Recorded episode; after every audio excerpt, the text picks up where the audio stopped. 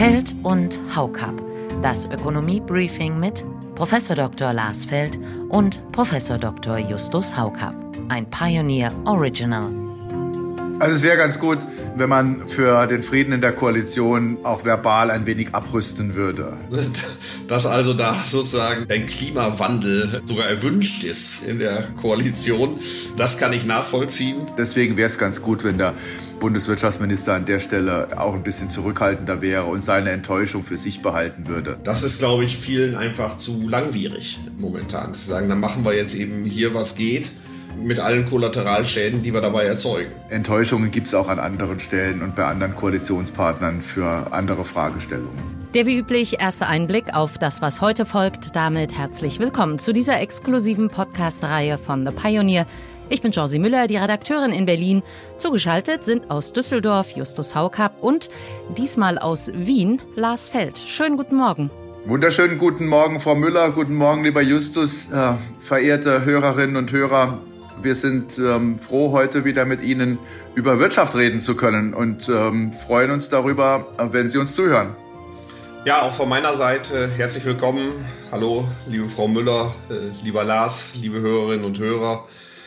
Es geht wieder um die wirtschaftspolitischen Ereignisse der vergangenen 14 Tage und äh, wieder ist einiges zu diskutieren. Ich freue mich auf unser Gespräch. Bevor wir so richtig loslegen, Herr Feld, es scheint, Sie sind gerade so Rockstar-mäßig auf Europatour. Vor zwei Wochen war es Frankfurt, jetzt Wien. Warum? Eine neue Stadt, ein neuer Vortrag. Äh, mehr ist es nicht. Ich würde nicht sagen, dass das Rockstar-like ist. Diesen Status habe ich noch nicht. Kommt ja vielleicht noch, aber fangen wir jetzt an. Die Themen liegen auf der Hand. Wir haben neue Wirtschaftsdaten bekommen, Stichwort Rezession. Und wir haben den Streit ums Heizungsgesetz und den Industriestrompreis. Dazu hören wir natürlich auch den Bundeswirtschaftsminister, der mit dieser Ausgabe viel neuen Input bekommt. Zunächst ein Blick auf die neuen Wirtschaftsdaten dieser Woche. Das Statistische Bundesamt hat die Aprilschätzung nach unten revidieren müssen. Im ersten Quartal dieses Jahres lag das Bruttoinlandsprodukt bei minus 0,3 Prozent. Damit haben wir zwei negative Quartale in Folge. Den Zeitungsschlagzeilen nach sind wir damit ja fast schon dramatisch, wenn man diesen Schlagzeilen glauben kann, in die Rezession abgerutscht was laut Habeck hätte vermieden werden können. Zumindest hat er das im September vergangenen Jahres ja so gesagt. Eine Rezession ist kein Gewitter, das auf uns zuzieht und wir können nur entscheiden, haben wir einen Regenschirm oder laufen wir weg. Wir können natürlich dagegen anarbeiten. Und wenn wir jetzt ernsthaft darüber diskutieren, Wirtschaftshilfen, Energiepreisbremse, die richtigen politischen Maßnahmen das Konsumklima anreizen, die Binnennachfrage stärken, dann können wir sie natürlich auch abwenden oder zumindest kurz halten oder vielleicht dämpfen naja, abwenden, kurz halten, dämpfen. Also zumindest das mit dem Abwenden hat nicht so richtig geklappt, Herr Feld. Also, ähm, man muss jetzt immer ein bisschen aufpassen, was man mit neuen Zahlen überhaupt macht. Ich kann gut verstehen, dass dann, wenn neue Zahlen kommen, man auch sofort versucht, damit Schlagzeilen zu produzieren. Aber im Grunde war das ja, was uns das Statistische Bundesamt diese Woche präsentiert hat, nur eine Revision der Zahlen, die Sie uns schon mal vorgelegt haben, nämlich eine Revision für das erste Quartal 2023. Und statt einer 0,0 steht da jetzt eine minus 0,3 Prozent. Das ist, und deswegen kommt dieser Zusatz technisch, nur ähm, ein erster Schritt, um herauszufinden, wo wir dann überhaupt ähm, ähm in der Wirtschaftsentwicklung stehen, konjunkturell stehen. Denn es müssen ja äh, typischerweise für eine echte Rezession noch eine ganze Reihe von sonstigen Daten ähm, hinzukommen und hinzugezogen werden. Und dann würde ich schon sagen, äh, das ist jetzt nicht schlimmer als das, was uns das äh, Statistische Bundesamt vor äh, wenigen Wochen berichtet hat. Aber es bestätigt das, was wir hier auf diesem Kanal schon mehrfach besprochen haben. Deutschland, die deutsche Wirtschaft dümpelt dahin. Wir sind in der Seitwärtsbewegung, sind in einem stagnativen Umfeld, Dynamik ist nicht richtig zu erkennen. Ähm, nach vorne geblickt ist das schon so, dass wir äh, uns äh, durchaus Sorgen machen müssen, wie sich äh, die deutsche Wirtschaft weiterentwickeln wird. Ich kann auch nicht so richtig sehen, wo im Laufe des Jahres die Dynamik herkommen soll und wo wir die im nächsten Jahr 24 hernehmen sollen. Denn so richtig große Impulse sind nicht da. Die Geldpolitik hat dann, setzt einen anderen Rahmen, ähm, einen restriktiveren Rahmen, macht das zu Recht aufgrund der Inflation. Ähm, und dadurch haben wir eine Belastung äh, der Konjunktur. Die Bauwirtschaft äh, ähm, läuft nicht so gut.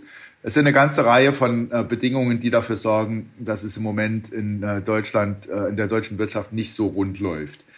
Ähm, das Zitat von Robert Habeck ist natürlich schön, ihm das im Nachhinein wieder vorzuhalten. Im Grunde ist ja die Dämpfung einer schlechten wirtschaftlichen Entwicklung im Winterhalbjahr gelungen.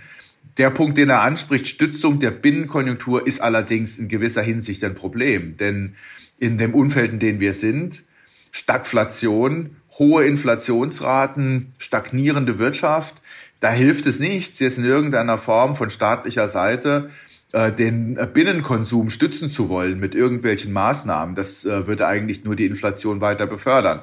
Das ist der falsche Ansatz. Also insofern ähm, muss es darum gehen, die Angebotsbedingungen zu stärken.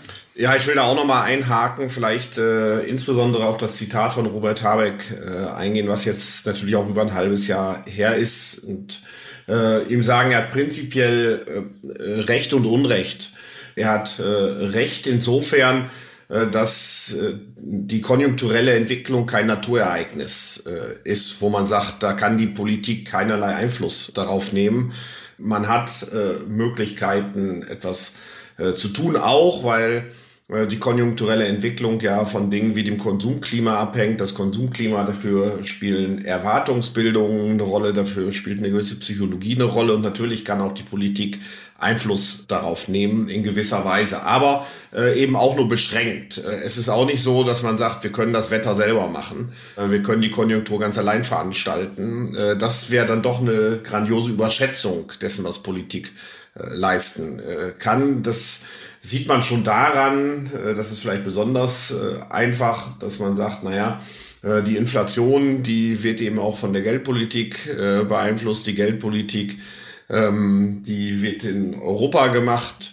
Das ist dann schon mal eine Politik der EZB und nicht eine Politik äh, des Bundeswirtschaftsministeriums oder der Bundesregierung. Wir hatten ja äh, Angebotslücken, äh, die Preise getrieben haben und äh, die beseitige ich nicht dadurch, dass ich die Nachfrage weiter anheize. Gleichwohl würde ich sagen, diese Veränderungen der Zahlen, diese Korrekturen der Zahlen, letztendlich ist das jetzt keine ganz dramatische äh, Erkenntnis. Vor allen Dingen hat sich real ja nichts verändert äh, auf, den, auf den Märkten von Januar bis März. Also die Unternehmen und die Verbraucher wussten auch so, woran sie sind. Soweit das Warm-up. Natürlich lohnt sich die komplette Ausgabe in ganzer Länge. Bekommen Sie diese und all unsere anderen Podcast-Reihen, Newsletter und Live-Journalismus auf unserem Redaktionsschiff als Teil unserer Pionierfamilie. Sie können sich auch erstmal ganz in Ruhe durchprobieren. Gerade läuft ein besonderes Testangebot. Alle Informationen dazu finden Sie auf thepioneer.de. Wir würden uns sehr freuen, Sie in aller Ausführlichkeit mit an Bord zu haben. Wir wünschen Ihnen ein schönes Wochenende, eine gute Woche. Bleiben Sie uns gewogen, bis wir uns in 14 Tagen wieder hören. Ich bin gespannt, was bis dahin alles passiert sein wird äh, wirtschaftlich nehmen Sie die aktuell schwierige Situation als Ansporn, nach vorne zu kommen und äh, trösten Sie sich damit, dass äh, es am Ende dann doch auch besser wird.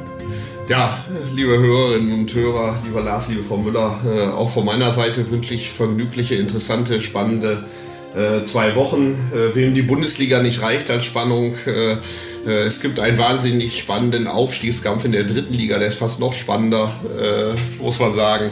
Da kann man sich auch noch antun. Und man will nächstens wissen wir in zwei Wochen, ob der HSV denn lieber in der nächsten Saison wieder zwei Derbys gegen St. Pauli hat oder vielleicht doch mal aufsteigen will in diesem Jahr. Also, bis dann, liebe Hörerinnen und Hörer. Feld und Haukap. Das Ökonomie-Briefing mit Prof. Dr. Lars Feld und Prof. Dr. Justus Haukap. Ein Pioneer Original.